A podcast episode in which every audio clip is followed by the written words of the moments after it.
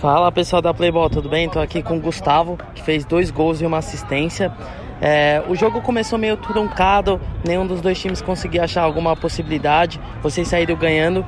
Qual foi o diferencial para vocês conseguir a vitória no final? Diferencial foi a qualidade, a garra que nós está tendo.